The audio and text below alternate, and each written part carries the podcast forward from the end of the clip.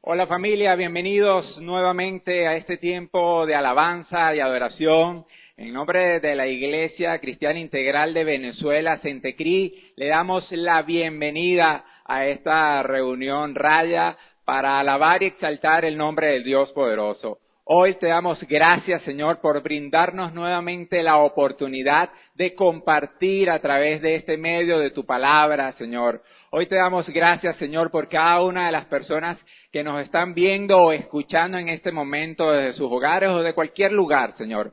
Hoy te damos gracias por sus vidas y te pedimos, Espíritu Santo de Dios, que seas tú moviéndote de manera especial, Señor, a través de cada uno de nosotros. Hoy, Dios, venimos con un corazón gozoso, con un corazón alegre, a alabarte a ti, a exaltarte a ti y a honrarte a ti, Señor de los cielos. Hoy bendito eres, Señor. Hoy comenzamos este tiempo con júbilo, este tiempo de alabanza y de adoración al Rey de Reyes, al Señor de Señores. Su palabra en Isaías 57, 15 dice, el alto y majestuoso que vive en la eternidad. El, el santo dice, yo vivo en lugar alto y santo, con los de espíritu arrepentido y humilde restauro el espíritu destrozado del humilde y reavivo el valor de los que tienen un corazón arrepentido. Así es, Hijo de Dios, hoy ven delante del Señor con un corazón arrepentido, con un corazón dispuesto, con un corazón que esté preparado para ser moldeado y transformado por el Dios grande y poderoso en el que tú y yo creemos aún dice tu palabra en el Salmo 16:11, me darás a conocer la senda de la vida. En tu presencia hay plenitud de gozo. En tu diestra deleitamos siempre, Señor. Así es, Hijo de Dios. Deleítate allí en la presencia de Dios. Gózate en este momento, porque estamos en presencia del Dios vivo, del Dios grande. Hoy vamos a darle la bienvenida al Espíritu Santo de Dios a este lugar.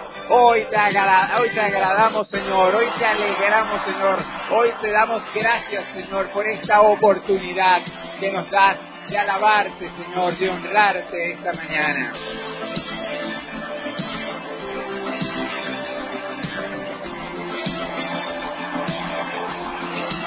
Espíritu Santo, bienvenido a este lugar. Jesucristo, bienvenido a este lugar. Padre omnipotente, de gracia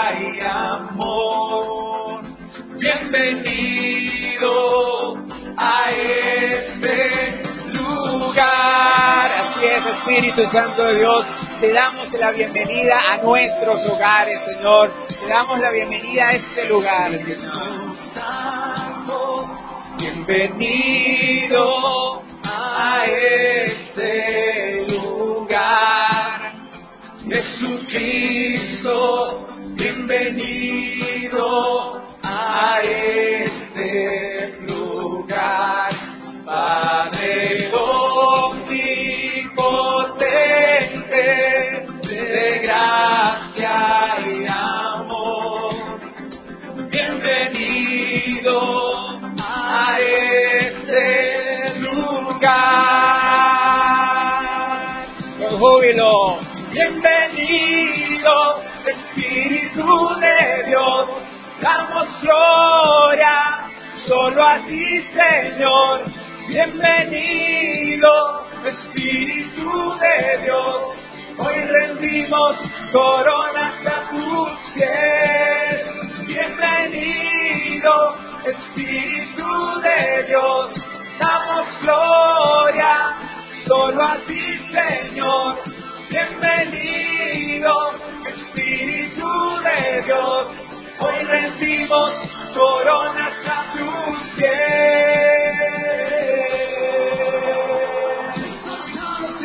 Así es, Señor, hoy rendimos coronas a tus pies, Señor. Hoy rendimos nuestra vida, Señor Dios. Hoy vendimos todo nuestro ser delante de ti, Señor, para honrarte, para alabarte, para exaltarte, Señor.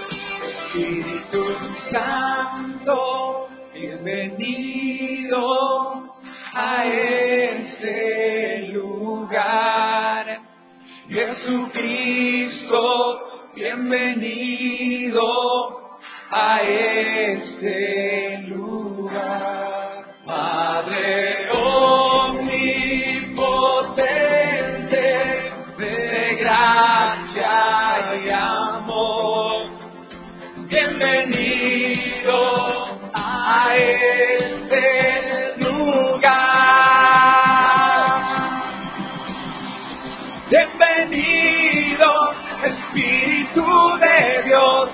Damos gloria solo a ti, Señor.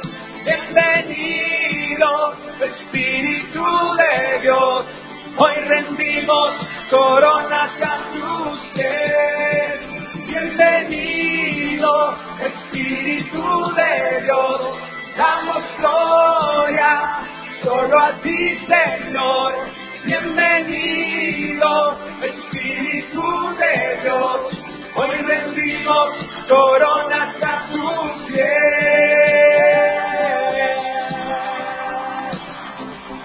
Así es, Señor, hoy venimos, Señor, con un corazón humillado delante de ti, Señor.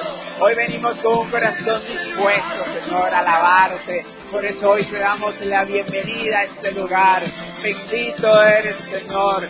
Espíritu Santo, bienvenido a mi hogar. Bienvenido a este lugar, bienvenido eres tú, Señor Dios, a nuestra vida, Padre Dios, que eres tú el dador de vida, dice tu palabra, y hoy te honramos a ti con gozo, con alegría, Padre de los cielos, santo y poderoso eres.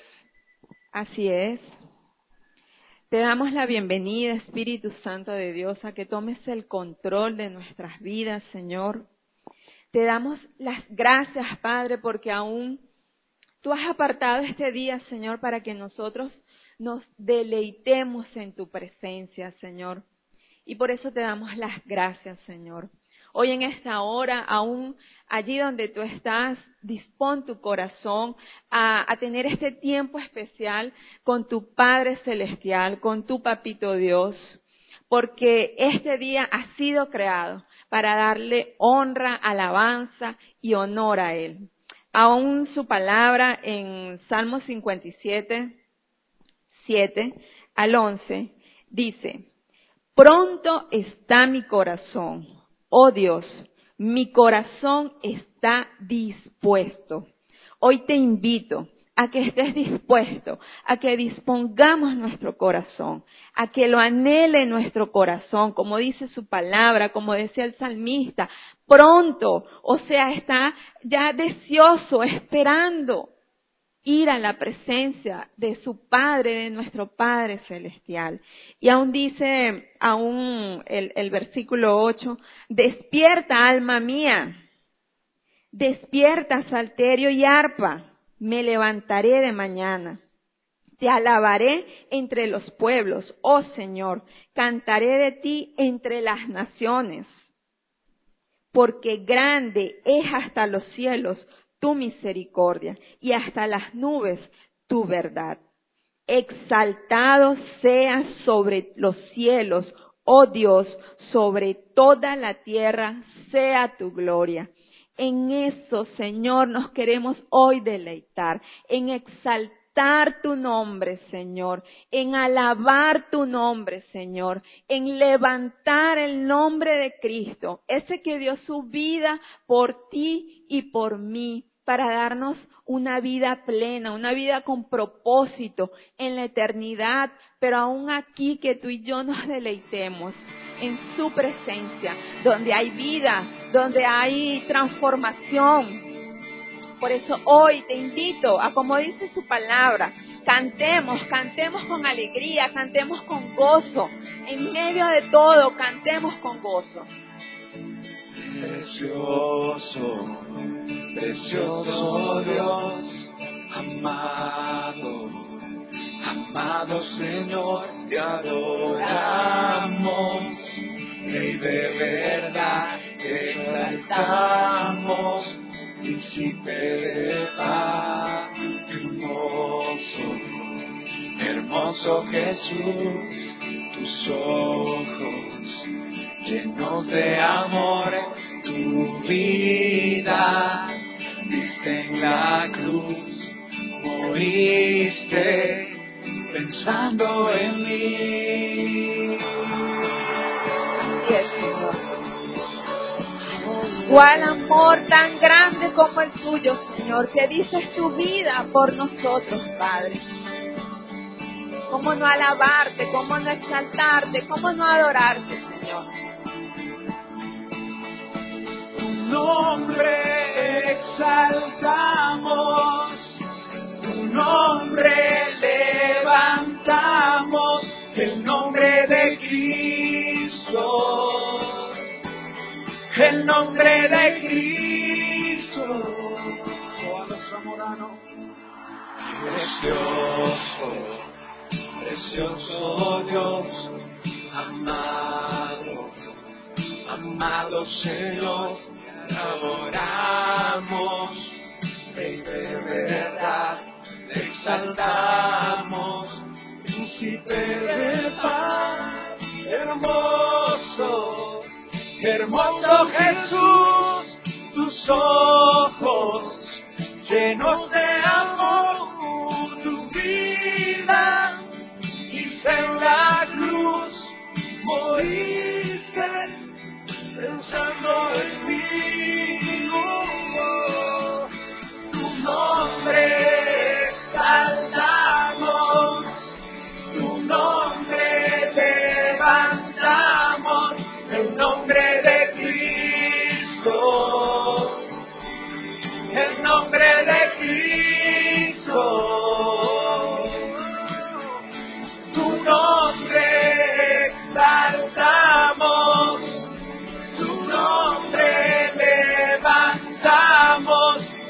Nombre de Cristo, el nombre de Cristo.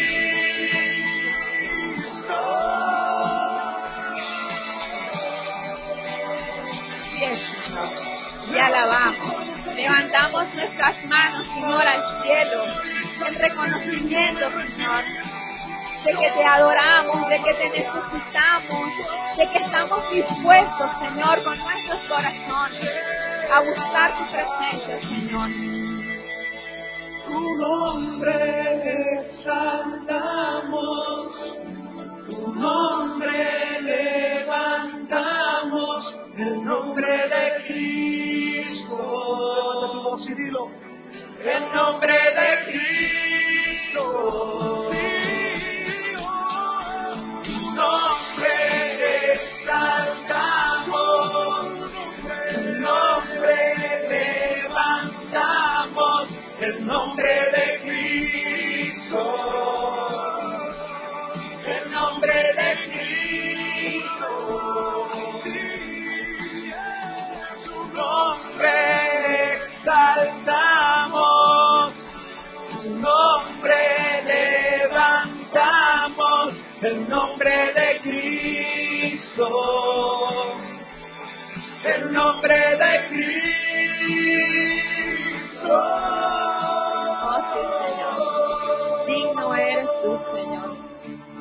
Y poderoso, Padre. Solo en tu nombre, Señor, hay salvación, Padre. Solo en tu nombre. Aún quiero compartirte lo que dice la palabra de Dios en Hechos 4, del 11 al 12. Dice, este Jesús es la piedra reprobada por vosotros los edificadores, la cual ha venido a ser cabeza del ángulo. Y en ningún otro hay salvación, porque no hay otro nombre bajo el cielo dado a los hombres en que podamos ser salvos. Por eso, Señor, en este día te damos las gracias, ¿sabes? Hoy venimos a ti, Señor, en acción de gracias por que solo, Señor, en tu nombre, solo en ti, Jesús, hay salvación. Solo tú, Señor, traes redención a nuestras vidas, transformación, perdón de pecados. Solo tu gracia, Señor, solo tu amor es el que nos sostiene y por eso, Señor, te rendimos ofrenda de adoración, de alabanza, porque aún tu palabra dice que lo que, lo que tú deseas es un corazón eh, contrito y humillado delante de ti, Señor. Por eso ofrendamos a ti, Señor, nuestra alabanza. Asimismo, Padre, queremos orar en esta mañana por las ofrendas, por cada dador alegre, Señor, porque han dispuesto en su corazón dar lo mejor eh, de sus frutos, Señor. Aún quiero compartirte lo que dice Génesis eh, 4, eh, del 3, dice, y, y aconteció, andando el tiempo, que Caín trajo del fruto de la tierra una ofrenda a Jehová. Y Abel trajo también de los primogénitos de sus ovejas, de lo más gordo de ellas, y miró Jehová con agrado a Abel y a su ofrenda. Hoy, Señor, queremos disponer nuestro corazón para dar lo mejor de nosotros, de lo, de lo que tú nos has dado, Señor. Damos esa primicia, Señor, para tu casa, para tu reino, Papito Dios. Gracias en el nombre de Jesús, Señor. Oramos por estas ofrendas. Así es, Señor, seguimos este tiempo de alabanza, de adoración, Señor, buscando tu presencia, invocándote a ti, Señor Dios. Aún dice tu palabra en el Salmo 145, 18, tú, Señor, estás cerca de quienes te invocan, de quienes te invocan con sinceridad. Así que allí, Hijo de Dios, comienza a orar y a pedirle al Señor que te permita venir delante de Él con un corazón sincero Dice tu palabra que Él busca adoradores que le adoren en espíritu y en verdad. Así que allí, Hijo de Dios, comienza a clamar, comienza a orar al Espíritu Santo, ese Dios poderoso, para que sea Él colocando en ti y aún en nosotros ese corazón dispuesto, ese corazón sincero que se arrepiente delante de ti, Señor, que viene sin reservas delante de ti para alabarte, para buscar agradarte a ti, Señor. Hoy te damos gracias, Señor. Hoy te alabamos a ti, Señor, reconociendo que sin ti nada somos. Aquí estamos, Señor. Es. Aquí estamos, Señor. Heme aquí, Señor envíame. Si te puedo servir, aquí estoy. En tus manos, Señor, como el barro soy, para que me hagas a tu imagen, tómame yo lo haré, te obedeceré, sin reservas y condiciones te serviré, yo lo haré, te obedeceré. sin reservas ni condiciones te serviré. Así es, Señor, sin condiciones, sin ninguna reserva. Hoy, Señor, venimos delante de ti con un corazón dispuesto primero a buscar tu presencia, Señor, con un corazón arrepentido, dispuesto a que seas tú moldeándonos, moldeándonos, Dios. Si mi vida te sirve, te entrego a ti. Úsanos, Señor. Hoy me rindo a tus pies, Señor Jesús. Te entrego mi ser y mi corazón. No hay sentido en vivir si no es para ti. Así es, no hay sentido, Señor, vivir si no es para ti, Señor. Hoy estamos delante de ti, diciendo que queremos obedecerte. Sin reservas ni condiciones te serviré. Yo lo haré. Yo obedeceré. Sin reservas ni condiciones te serviré. Yo lo haré.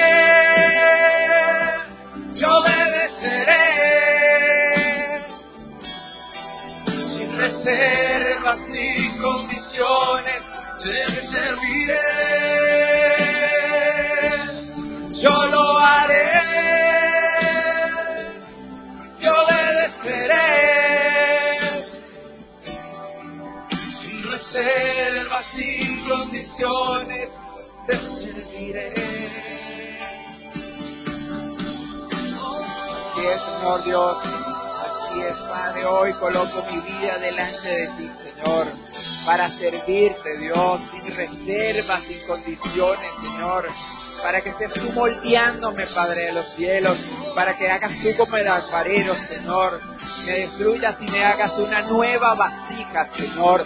Seas tú moldeando mi vida, seas tú moldeando mi corazón, seas tú moldeando mi mente, mi entendimiento, Señor, conforme a tu propósito y a tu verdad, Señor. Yo lo haré. Yo obedeceré. Sin reservas ni condiciones te serviré.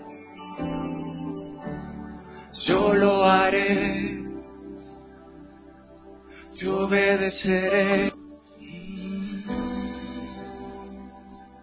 Así es, Hijo de Dios, ora allí delante del Señor, comienza a clamar, comienza a colocar tu vida delante de Él, en sus manos, para que sea el Señor moldeándote, para que sea el Señor transformándote, aún sin condición, aún sin reserva.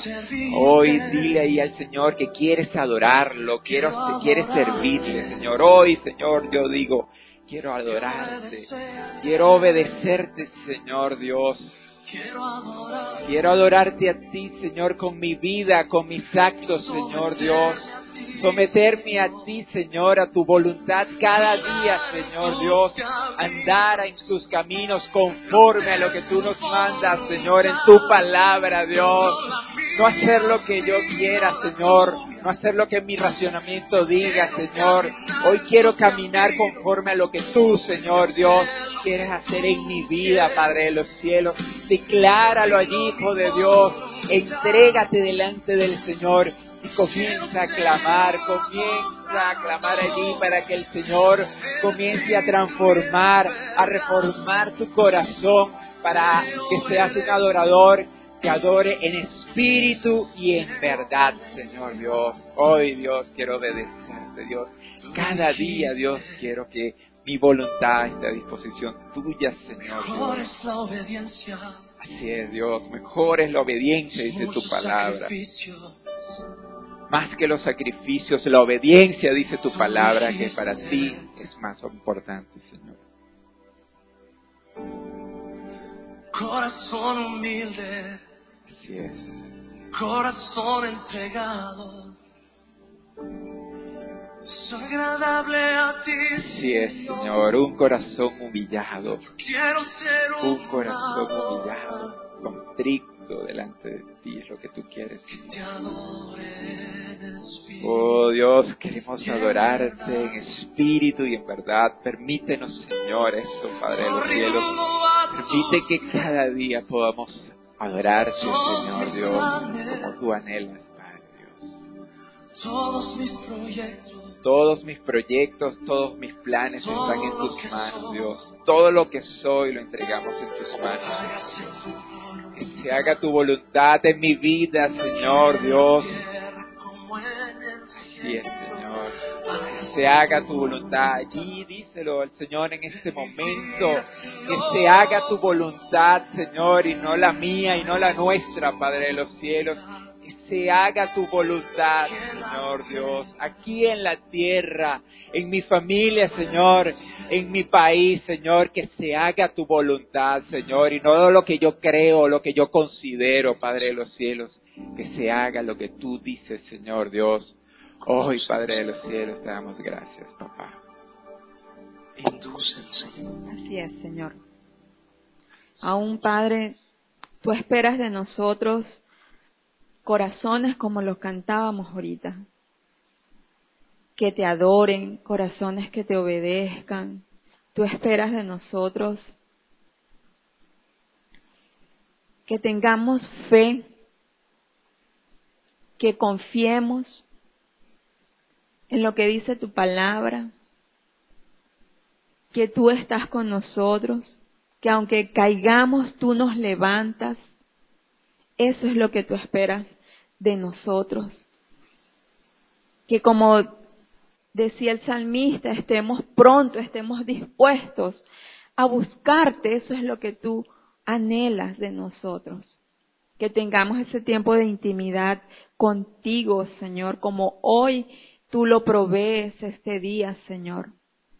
Y aún nos das la oportunidad en todo tiempo de buscarte y de perseverar en oración, como dice tu palabra.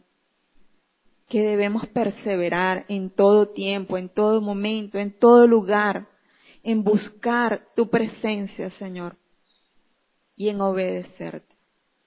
Te damos gracias, Padre. Así es, Señor. Hoy queremos orar por la vida del pastor Carlos Padilla, Señor. Te queremos pedir, Espíritu Santo de Dios, que seas tú usándolo de manera poderosa y sobrenatural, Señor Dios. Que tu palabra, Señor, entre a nuestra vida como espada de doble filo, Señor. Que sea rema, que sea de transformación para cada uno de nosotros. En el nombre de Cristo Jesús te damos gracias y entregamos este tiempo, Señor.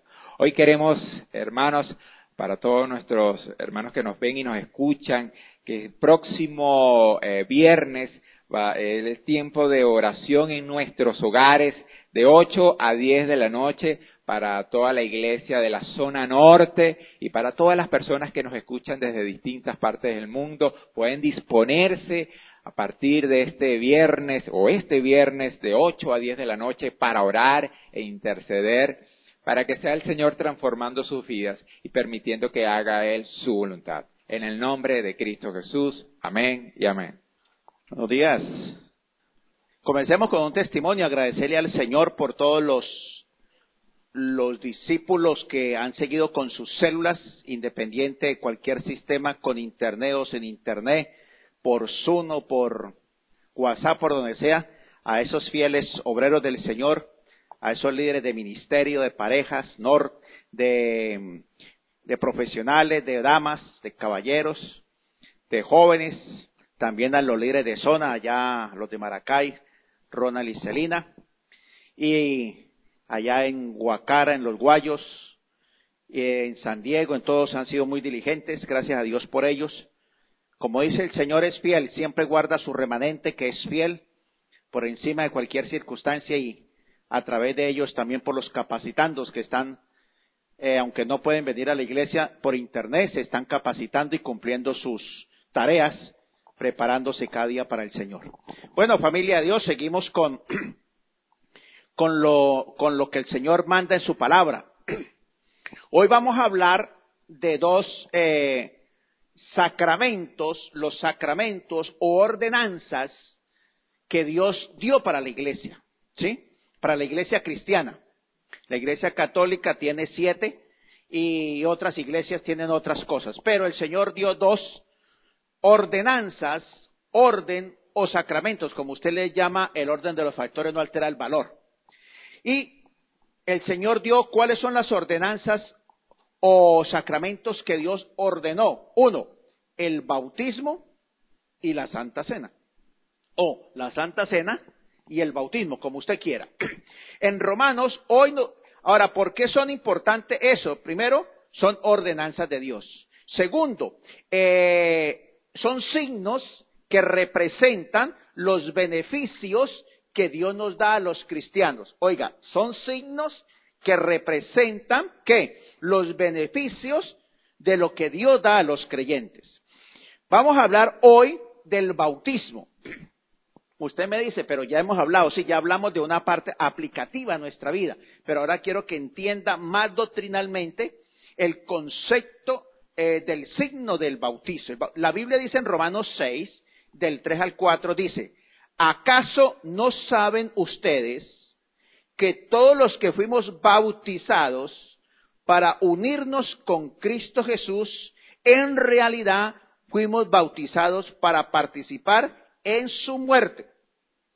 Por tanto, mediante el bautismo fuimos sepultados con Él en su muerte, a fin de que así como Cristo resucitó por el poder del Padre, también nosotros llevemos una vida nueva. Entonces vamos a comprender hoy más que el bautismo es más que pasar simplemente por las aguas. ¿Sí? El bautismo eh, eh, no es para hacerme miembro de la iglesia, no es para cumplir un simple requisito, es un símbolo que Dios ordena que debemos hacer los que hemos entendido que Cristo murió por nuestros pecados en la cruz. ¿Sí? Entonces, el bautismo desempeña un rol vital, trascendental, importantísimo en la vida de los cristianos. Por eso toda persona, eh, y cuando usted lee el Nuevo Testamento, siempre va a hablar y se bautizaban y se bautizaban. El cristiano, eh, el cristiano que toma su fe en serio, ¿sí? Debe tomar lo que es el bautismo en serio, entender y comprender el uso correcto de lo que es el bautismo que es una cosa es fe y otra cosa es bautizo, ¿cierto?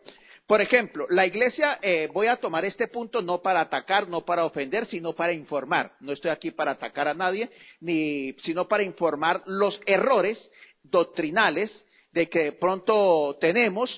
Y dice, la iglesia católica romana, y no solamente la iglesia católica romana, sino otras sectas, otras religiones, otras filosofías, ¿sí? Ellos dicen que usted es salvo cuando eh, es bautizado, ¿sí? Por un sacerdote, ¿sí? Entonces dice que el bautismo lo salva. Eso es lo que piensan las otras religiones, que a través de un rito, a través de una ceremonia, a través de un hecho que hace una persona o cualquier otra persona, salva. Sí, la, la Biblia dice no, bien tienen otra, otra característica. Dice que cuando una persona que ha sido bautizado por un sacerdote y comete un pecado que ellos llaman pecado, ¿qué? Eh, ¿Cómo se llama? Aquí está Crucita, que es la que nos puede informar. ¿Cuál? No. Un pecado mortal. Entonces usted pierde la salvación y entonces para recuperar la salvación, entonces lo va a salvar otro sacramento, que es el sacramento de la penitencia. ¿Sí? ¿Sí? Esas son las famosas indulgencias con las cuales Lutero tuvo que decir la Biblia es así y, eso trajo la reforma, porque a través de las benditas e indulgencias, entonces si usted quería un buen puesto al lado derecho, izquierdo, detrás, al frente del Señor, usted pagaba y entonces no importa el pecado que haga, usted pagaba y era perdonado. Eso es lo que hacen hoy en las famosas iglesias o haga pacto, ¿cierto? Eh, no importa que usted practique de lunes a, sábado el pecado que sea, venga a la iglesia, dé una buena dinero y entonces el pastor lo perdona. Eso es lo que está sucediendo y seguirá sucediendo en, en el mundo, porque es que la gente busca eso. Pero la Biblia, sí, la Biblia establece que la salvación es por qué? por fe. Sí, es por fe. La fe en el Señor Jesús, la fe en que Dios envió a su Hijo Jesús, sí, para perdonar y salvar nuestros pecados. Entonces, la salvación y la comunión es a través de qué? De la muerte y la resurrección del Señor Jesucristo. Por eso es que eh, el Evangelio choca contra los humanistas, contra los falsos cristianos y contra Hoy en día el, fuerte énfasis son los humanistas o las religiones ecuménicas, que para ellos eh, la salvación está en una religión o está en un objeto. Y la Biblia dice que la salvación es única y exclusivamente a través del Señor Jesucristo por la muerte y la resurrección de Jesús. Efesios 2 del 8 al 9 dice, porque por gracia sois salvos, no por medio de la, por medio de la fe, Y esto no de vosotros, pues es don de Dios, no por obras para que nadie se gloríe. La salvación es un regalo de Dios. Dios lo prometió en Génesis 3.15. Y cuando el Adán, eh, eh, Adán y Eva pecaron, el Señor dio la promesa de que vendría el Mesías y restablecería la comunión para el hombre. Entonces, la fe es la única causa, instrumento, oiga, de la justificación. ¿Sí? No me salva la fe. Oiga, la fe no me salva. ¿Eh? Me salva es un instrumento, me salva es el hecho de la muerte y resurrección de Jesucristo. Oiga, entonces es importante. Ahora, el bautismo no salva. ¿Sí ve? Ni el bautismo me hace más cristiano o menos cristiano. ¿Sí? No. Entonces, si, si, la, si el bautismo no salva, ¿para qué realizarlo? ¿Mm? ¿Por qué lo realizamos?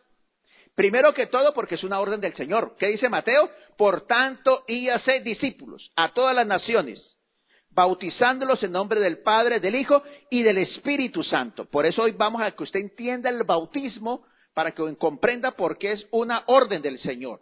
Entonces, segundo, porque es una promesa de salvación por medio de la fe y de los beneficios y el símbolo que significa de los beneficios que hemos recibido en Cristo.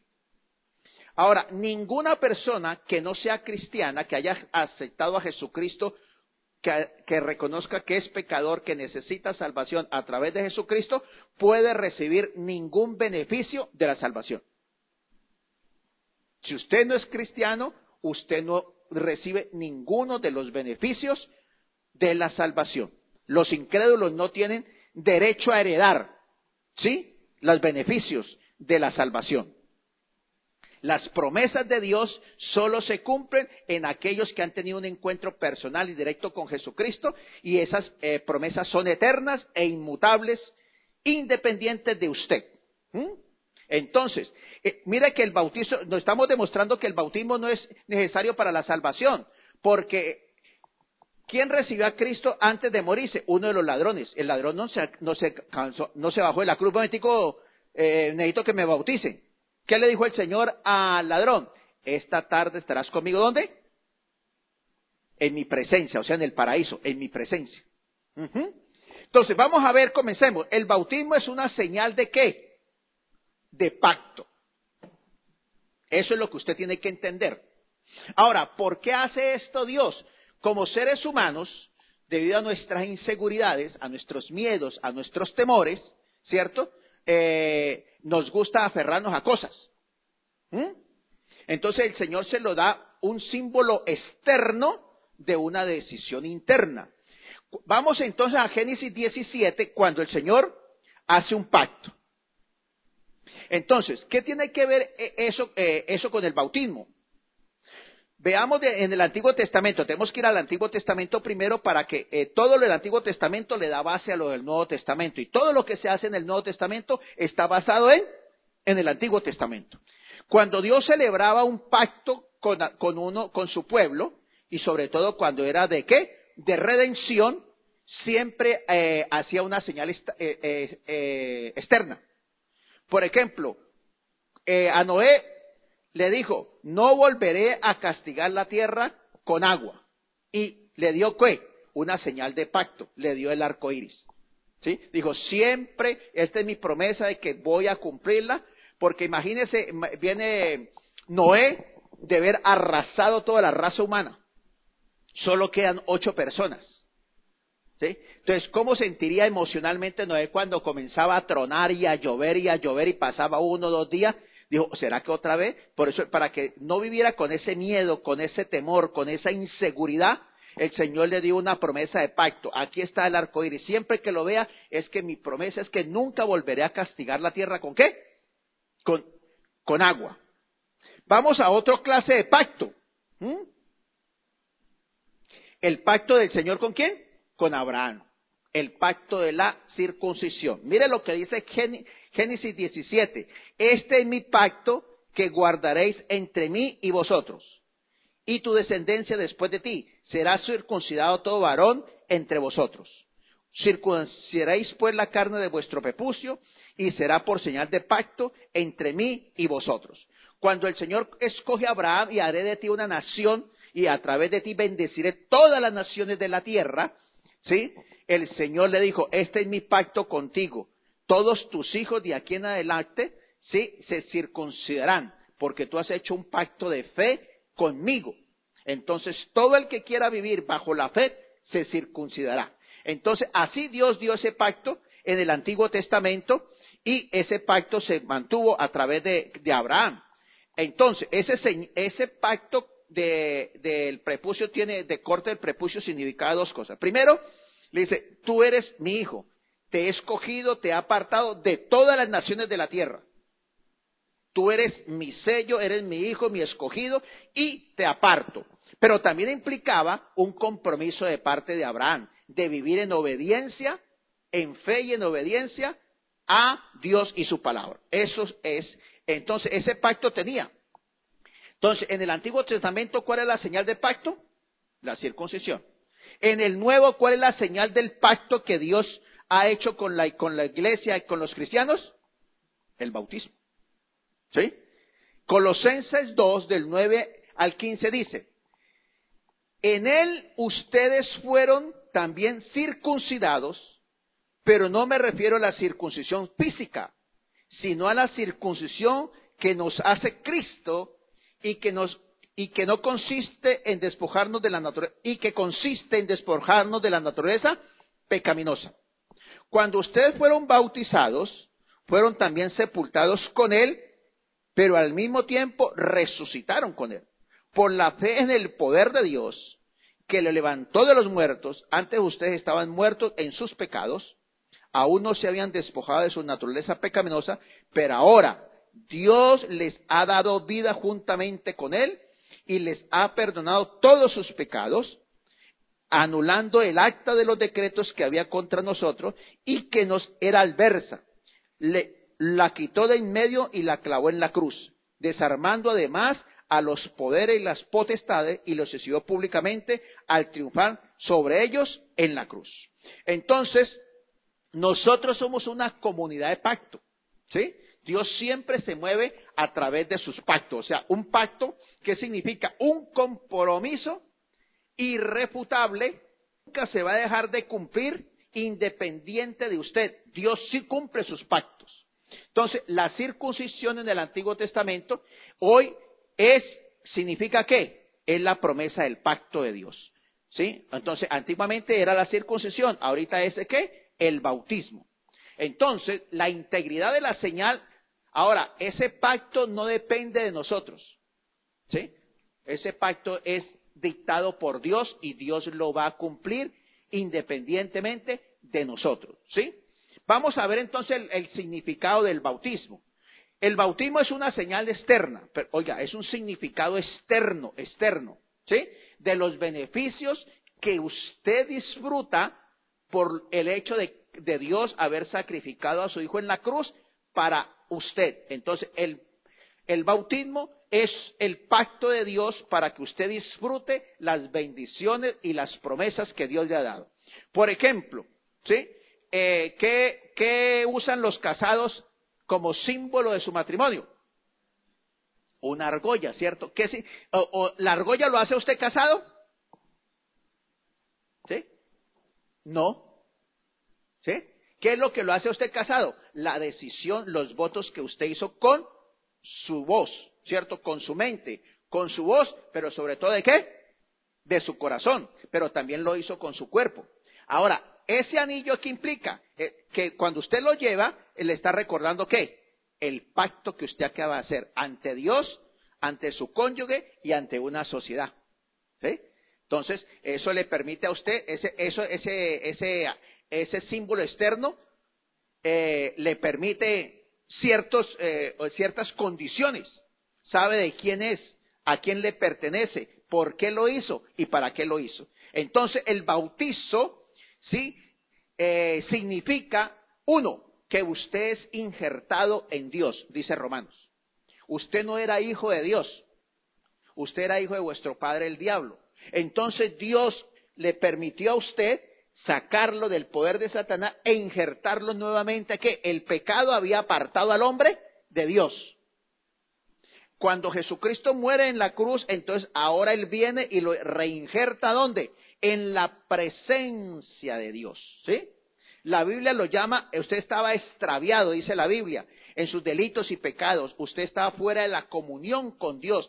Usted estaba condenado a qué? Usted y yo estábamos condenados a muerte. En el momento en que usted recibe a Jesucristo, acepta que usted es pecador, reconoce que eh, usted necesita perdón eh, de pecado y que ese pecado lo puede perdonar únicamente exclusivo, eh, lo puede perdonar única y exclusivamente quién? Jesucristo, y usted lo acepta, usted inmediatamente es sacado de la potestad de Satanás, de ser hijo de Satanás, a ser injertado nuevamente, a ser un, heredero de Dios.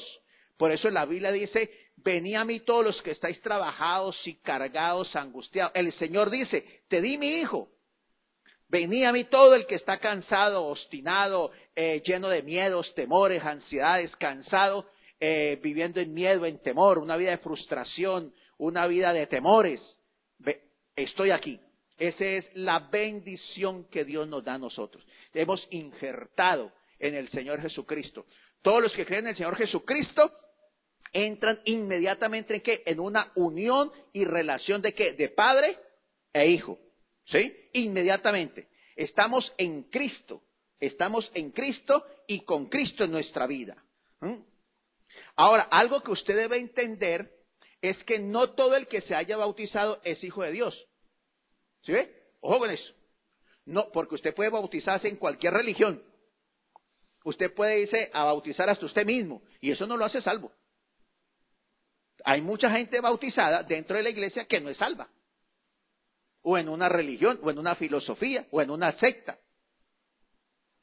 Y ese bautismo, porque ese bautismo siempre lo hace como consagración y dedicación. ¿sí? El diablo siempre imita todo lo de Dios. ¿Mm? Entonces, ojo con eso. El bautismo significa regeneración del corazón. Oiga, el bautismo significa regeneración del corazón. Es una, es una, señal de limpieza de pecado. Dios ha entrado a su vida y esa naturaleza pecaminosa, corrupta, dedicado al pecado, a la iniquidad, y la impiedad, a las cosas que no agradan a Dios, en el momento en que entra el Señor Jesucristo en su vida, entra el Espíritu Santo y comienza a transformar su mente, sus emociones, su voluntad, su comportamiento, ¿sí? Eso es una regeneración hecha única y exclusivamente por quién? Por el Espíritu Santo, ¿sí? Entonces usted traía una corrupción original, porque la Biblia lo dice muy claro. Este, eh, pues yo soy pecador de nacimiento, así desde el momento en que me concibió mi madre. Uno trae el pecado metido inmediatamente cuando nace. ¿Por qué? Porque traemos una naturaleza pecaminosa, tenemos un pecado original.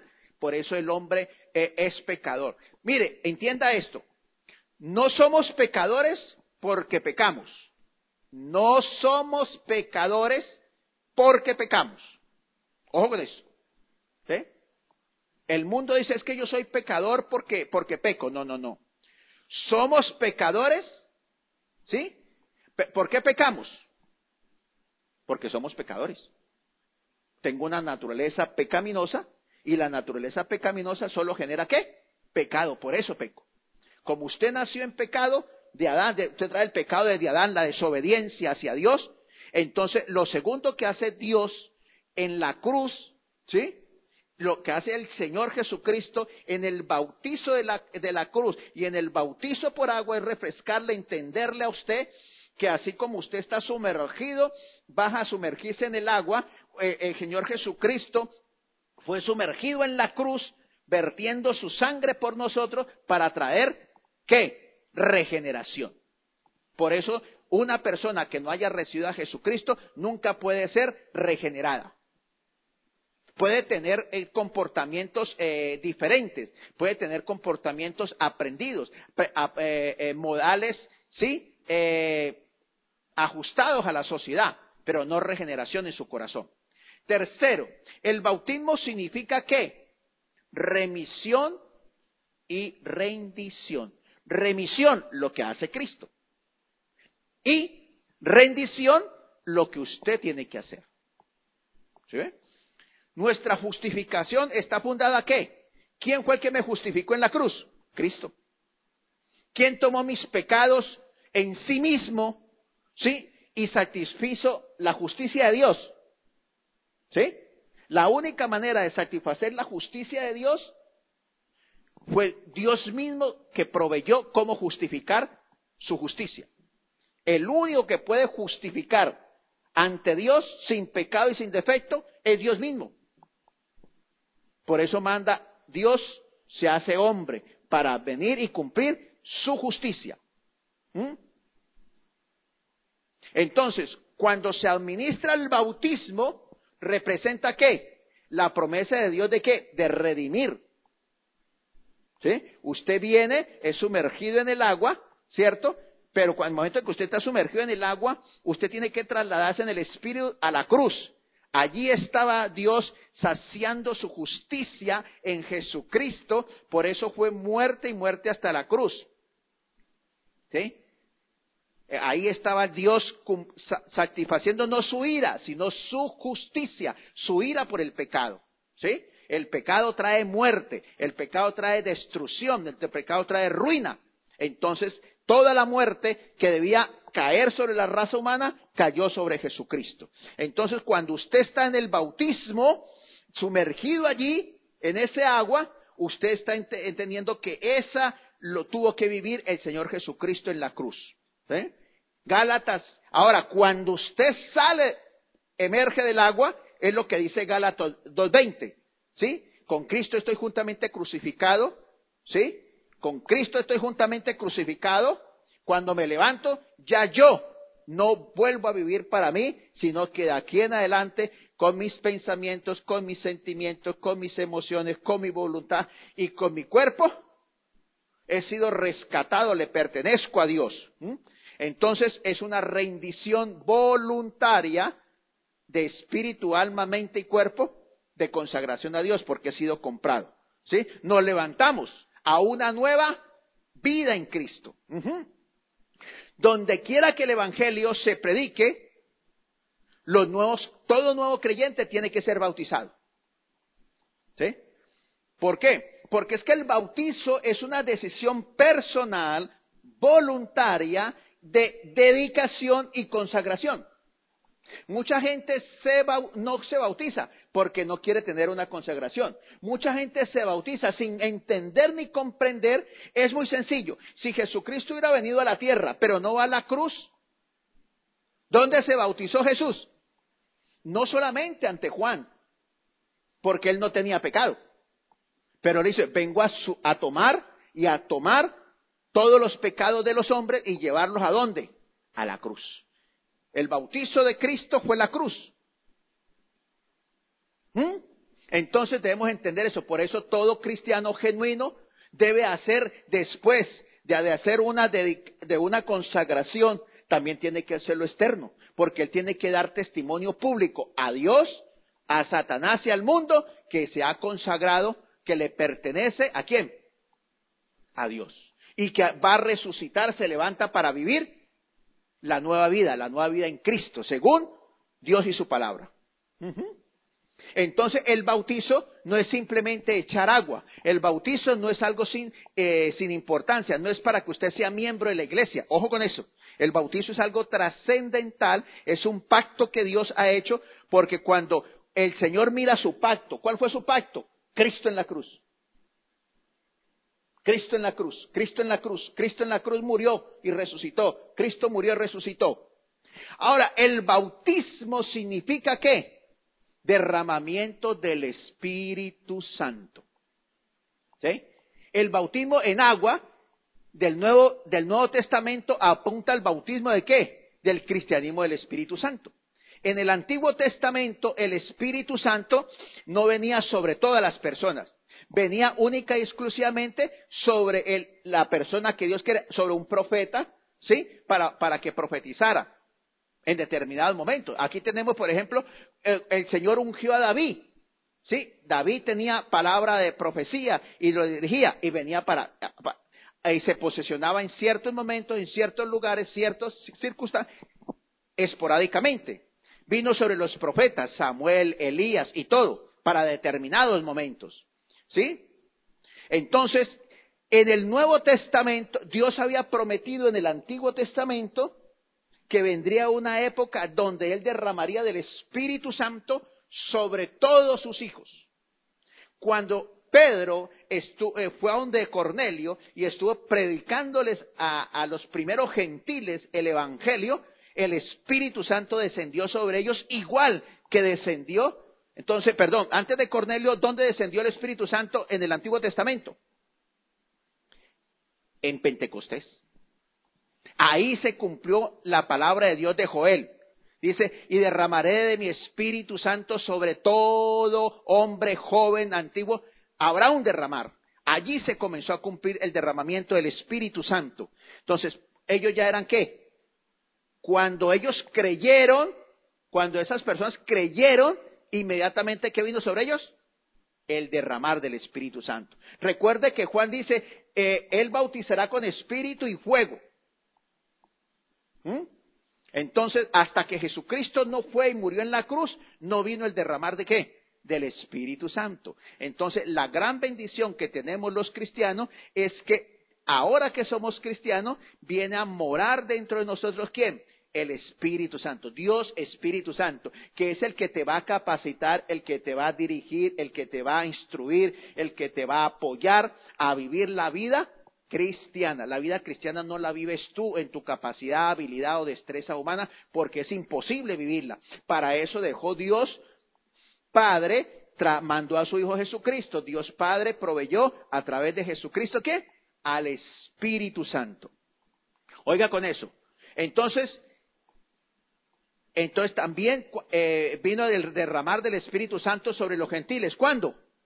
Se volvió a cumplir la promesa cuando Pedro predica a Cornelio y a toda su familia y se derramó el Espíritu Santo. Entonces, el Espíritu Santo es la promesa que Dios había dado de Joel después de que Jesucristo es muerto y resucitado en la cruz y eso es único, ese es el regalo para todo qué?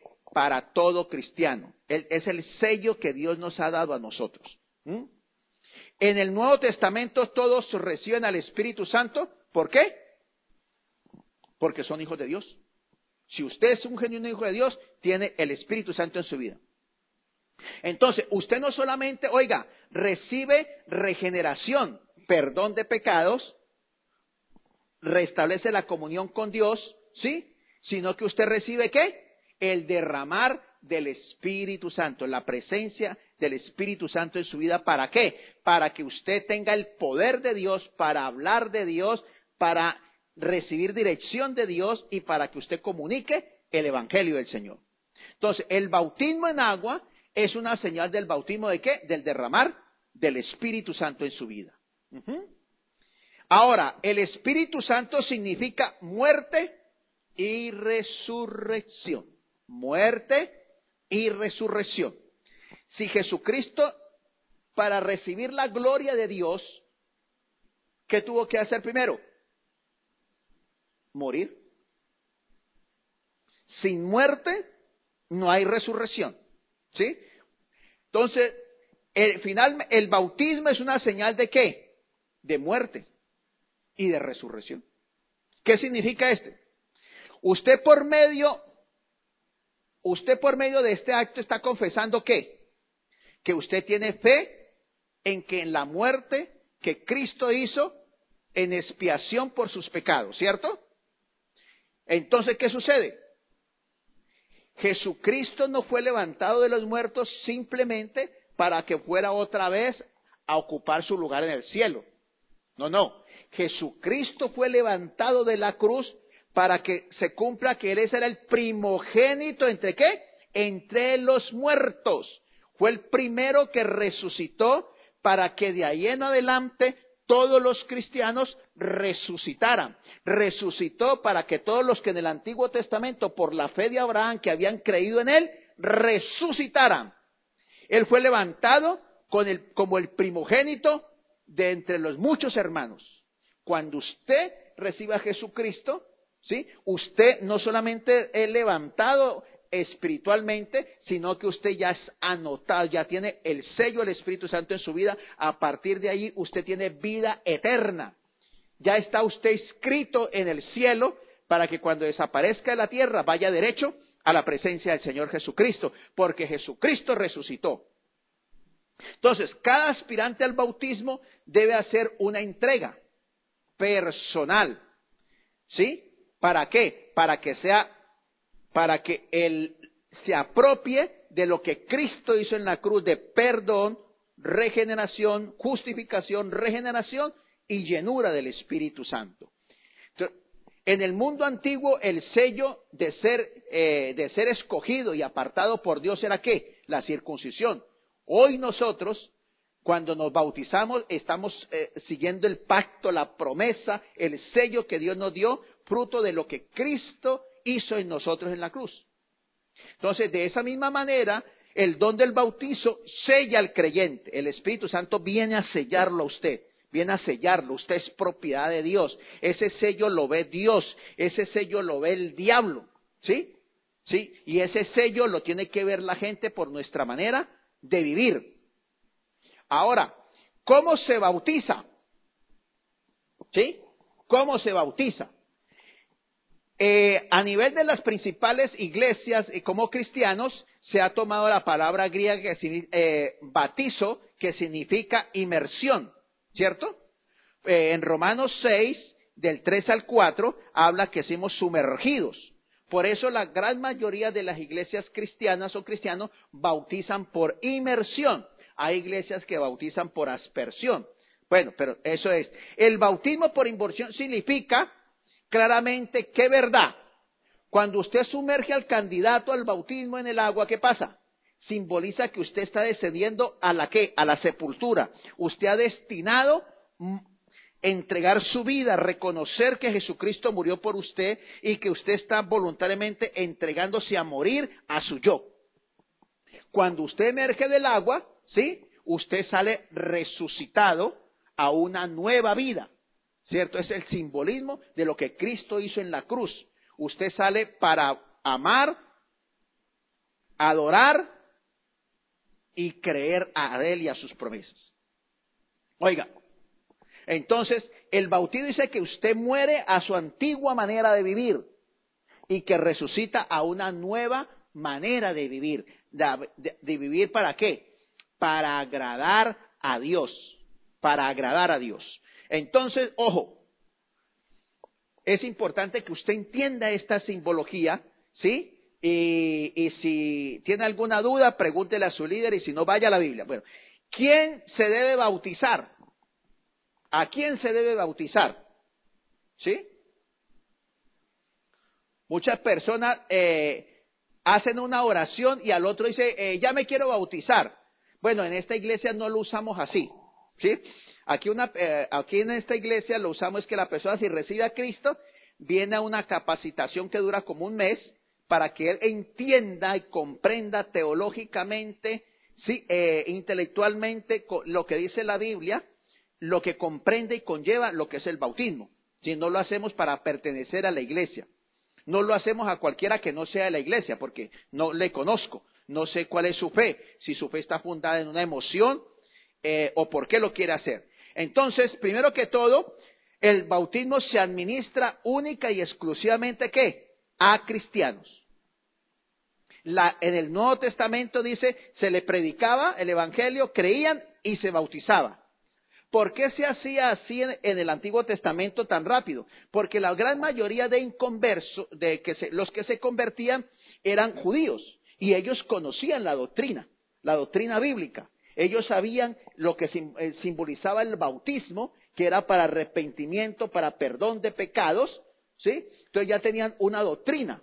Pero la gran mayoría de, eh, de la gente hoy en día no tiene un conocimiento bíblico sino que tienen conocimiento esporádico de una religión o alguna o que otro concepto bíblico, entonces es mejor hacerlo despacio y con buena letra y con calma, ¿cierto? Dice, y a los que le recibieron su mensaje fueron bautizados. Y así se hizo durante el Nuevo Testamento, pues, durante mucho, Pues mire que Felipe bautiza al etíope, pero el etíope que estaba leyendo, estaba leyendo la Biblia. Había venido a Jerusalén para una de las fiestas de, de Pascua, donde se celebraba la muerte y la resurrección de Cristo, y estaba leyendo Isaías 53. Entonces es bautizado porque él estaba esperando también la venida del Mesías, o sea, ya conocía la Biblia. Entonces, ¿se bautiza a quiénes? A los que han recibido a Jesucristo como su Señor y Salvador. A, a un no cristiano no se puede bautizar, porque estaría usted profanando el hecho de que Cristo murió para perdón de pecados. Y si la persona no se considera pecador, no se considera que necesita un Salvador, entonces ¿para qué se bautiza? Para pertenecer a una iglesia, para no quedarme sin bautizar, para... Ojo con eso. Las cosas no son juego. Eh, otra pregunta que puede causar inquietud, ¿a qué edad se bautiza una persona? En la iglesia cristiana, aquí nosotros no bautizamos bebés. ¿Sí? Porque si no ha recibido a Cristo, hay que esperar más o menos que la el niño tenga uso de razón, tenga un conocimiento bíblico. Por eso el énfasis a los padres que traigan sus hijos a la iglesia. A la iglesia no los venimos para entretener. Los cursos ellos reciben capacitación bíblica. Nosotros no entretenemos, no somos un, un kindergarten donde los cuidan y los entretienen. ¿sí? Nosotros les enseñamos Biblia a la edad de ellos para que ellos vayan conociendo la palabra de Dios y eso los vaya afianzando, afirmando y consolidando. Pero se le enseña Biblia. Ya cuando el niño tiene uso de razón, entonces puede, preferiblemente lo hacemos casi a partir de los 12 años, cuando ya tiene una mayor madurez espiritual. Bueno, de todas maneras, lo que sí hacemos es presentación de niños.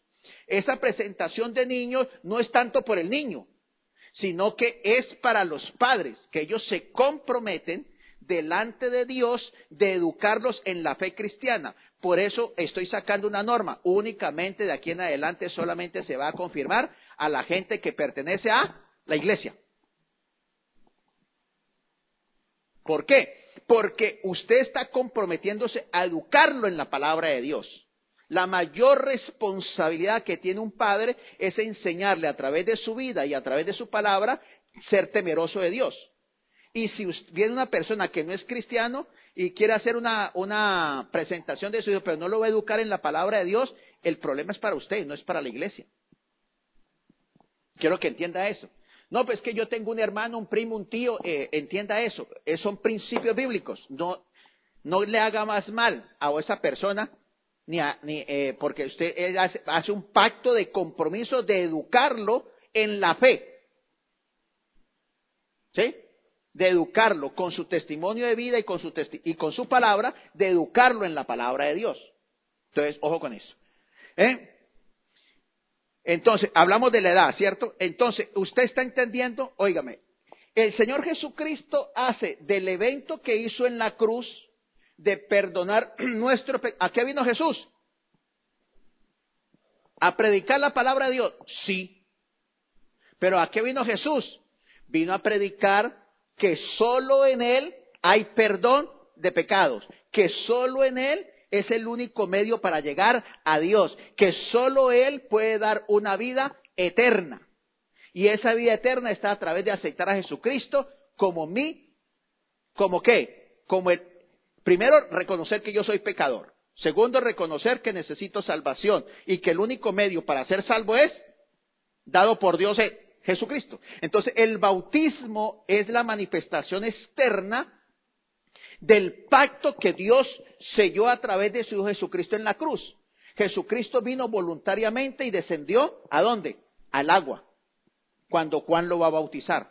Es una decisión personal. Usted decide ser a través de la a través de la fe y por el Espíritu Santo, usted recibe a Cristo como su Señor y Salvador. Primer paso. ¿Sí? Hace una, una decisión del Espíritu que llega a su mente, a su voluntad, y con sus labios proclama y con su cuerpo. Pero también tiene que ser que sumergido. Es la decisión voluntaria de usted rendirse al señorío del Espíritu Santo, de rendirse a la palabra de Dios, de aceptar de que usted muere a su yo para resucitar, para vivir y consagrarse para el Señor. Eso es el bautismo, hijo de Dios. Si usted se bautizó para ser simplemente miembro de la iglesia, según usted, o se bautizó sin saber para qué era eso, yo creo usted hoy no necesita bautizarse, necesita es entender y comprender qué fue lo que usted hizo y para qué fue lo que hace. hace. Entonces, eso no te hace más cristiano, ¿sí? Sino que te hace, tienes una forma externa cuando tú estés deprimido y por allá el diablo te dice que tú no eres hijo de Dios, que tú no sirves para nada, ¿qué tienes que apropiarte tú? Yo me apropié en el bautizo, ¿sí? De la sangre que Cristo vertió y redimió por mí. Que eso me hace hijo de Dios, el amado de Dios, ser exclusivo de Dios. Sus promesas y sus palabras son una verdad absoluta para mí. ¿Sí? Si vamos a la Biblia en Lucas, cuando el hijo, el hijo pródigo desperdició todo y estaba llevando una vida sin sentido, sin propósito, derrotado, frustrado y fruto, viviendo una vida de miseria, fruto de su pecado, ¿qué dijo? Se acordó que su padre, se acordó que su padre, usted puede acordarse que su padre Dios le ama a usted tanto, ¿sí? que aunque no lo merecíamos, aunque éramos infieles, inconstantes, pecadores, no nos interesaba nada de Dios, él envió a su Jesucristo por usted. Que usted es aceptado por Dios, amado por Dios y que Dios quiere darle bendiciones de una manera sobrenatural a su vida, no porque usted lo merezca, sino porque su Hijo fue y vertió. Es tanto el amor de Dios que dio a su Hijo Jesucristo para que tú y yo fuéramos restaurados a una relación de padre e hijo, a una eh, herencia eterna, a una herencia de promesas que Dios tiene para tu vida. Eso es el bautismo, hijo de Dios, y por eso debes entender y comprender que cuando tú lo hiciste, no te comprometes con una persona, menos con una iglesia, sino con, lo has hecho, es el pacto que Dios te ha dado para que lo hagas, porque tú le perteneces a Él, porque el que murió fue Cristo en la cruz, porque el que te redimió fue Cristo en la cruz, porque el que te ama incondicionalmente Dios Padre, Dios Hijo y Dios Espíritu Santo, ¿sí? Y te ama tanto que no solamente te creó, no solamente te, eh, te, recuperó, te, regeneró a través de su Jesucristo, sino que te ha dejado la presencia de su Santo Espíritu como un sello por el cual todas las promesas de Dios son en sí, son sí para ti, si las arrebatas, si entiendes que debes de vivir de una manera que, ¿qué? Para agradar y para honrar al Señor. Bueno, hijo de Dios, vamos a orarle al Señor y yo, este, este tema penetre a tu mente, penetre a tus emociones, penetre a tu corazón. Y que baje, que baje, que no ese acto que hiciste de pronto sin tener una conciencia real, simplemente por hacerlo, para no quedarte atrás, o simplemente creyendo que eso te iba a hacer más cristiano, más espiritual, o simplemente porque así querías pertenecer a la iglesia, quiero que todos esos eh, falsos conceptos, errores por los cuales lo hiciste, hayas entendido hoy que es primero un mandato de Dios, que es un símbolo externo de lo que Dios hizo en la cruz. Sí, porque ese, ese acto solo lo vieron los apóstoles y la gente que estuvo allá. Pero este acto simbólico es palpable para nosotros todos los días. Y es perenne en nuestra mente como acto simbólico de que hemos sido justificados, santificados, regenerados que nos sumergimos en agua, pero que hemos sido verdaderamente sumergidos allí en el cuerpo de Cristo, en la sangre que Él vertió por nosotros en la cruz. Hemos sido cubiertos. Por eso cuando el Señor te ve, te ve rodeado de su sangre preciosa por la cual Él vertió por nosotros en la cruz. Hijo de Dios, eres, eres de realeza divina, no eres realeza humana, ¿sí? Eres de realeza divina. Por lo tanto, entiende que has emergido del agua para vivir como un hijo del rey. Eres hijo del rey, eres su embajador. ¿sí? Los cielos son tuyos. Como hijo del rey reclama sus promesas, vive como hijo del rey, reclama sus promesas, aférrate a sus promesas, arrebata sus promesas, porque tú eres hijo del rey. Tienes al Espíritu Santo aquí en la tierra. No estás solo, está en ti, está en ti, pero también está para vivir a través de ti y, por, y por ti va a vivir. Déjale que Él señoree tu mente, tus emociones, tu voluntad. Oh, Vuelve, vuélvete en amistad con Él. Vuélvete, vuélvete a Él.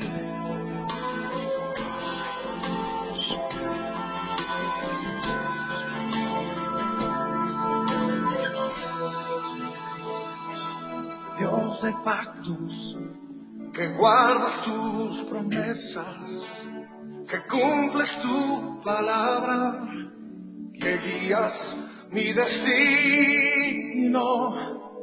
Dios de pactos, confío en tus promesas, descanso en tu palabra, por tu gracia estoy aquí. Recuerda el pacto que Él hizo en la cruz por nosotros. Es indeleble, imborrable. Dios de pactos, que guardas tus promesas, que cumples tu palabra, que guías mi destino. Dios, Dios de pactos, confío en tus son promesas, eternas, inmutables, descanso en tu palabra. independiente de ti. Por tu Gracias gracia estoy. Dios, cielo y tierra pasarán, pero nunca se dejarán de, de cumplir sus palabras, sus pactos. en la intimidad, al abrigo de tu gloria puedo estar junto a ti. Al ver tu santidad, estoy maravillado ante ti y tu amor. Nunca más seré igual al salir de este santísimo. Nunca más, nunca más somos iguales porque Él murió por ti y por mí. Nunca seremos iguales. Hemos sido regenerados, justificados, santificados. Somos hijos de Dios. Oh, somos la niña de sus ojos. Vive como lo que eres. No importa tus emociones, no importa tus pecados, no importa cómo estés, eres redimido por la sangre de Cristo. Apropiate de eso y vive como lo que eres, un hijo del Rey. Oh, Santo Rey, has sido redimido por la sangre de Cristo. Oh, oh, sangre, si tu sangre nos ha perdonado, cubierto toda nuestra iniquidad, todo nuestro pasado, toda nuestra herencia de iniquidad, de perversión, Señor, nos ha hecho justos para ti.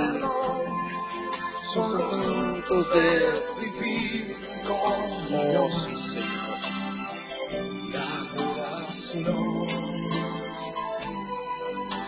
Nunca más seré igual, nunca más seremos los mismos. al salir de este santísimo lugar. Oh, gracias Señor, porque en la cruz, en la cruz fue rasgado el velo, Señor. En la cruz nos hiciste hijos, Señor. Tu sangre nos redimió, tu sangre nos justificó. No somos los mismos, nunca podremos ser los mismos, Señor. Oh, Señor, Dios de pactos. Confío en ti. Gracias, Señor. Esa es nuestra confianza en lo que tú hiciste por nosotros, Señor. No en lo que yo siento, no en lo que yo veo, en lo que tú hiciste por nosotros, Señor. Aquí.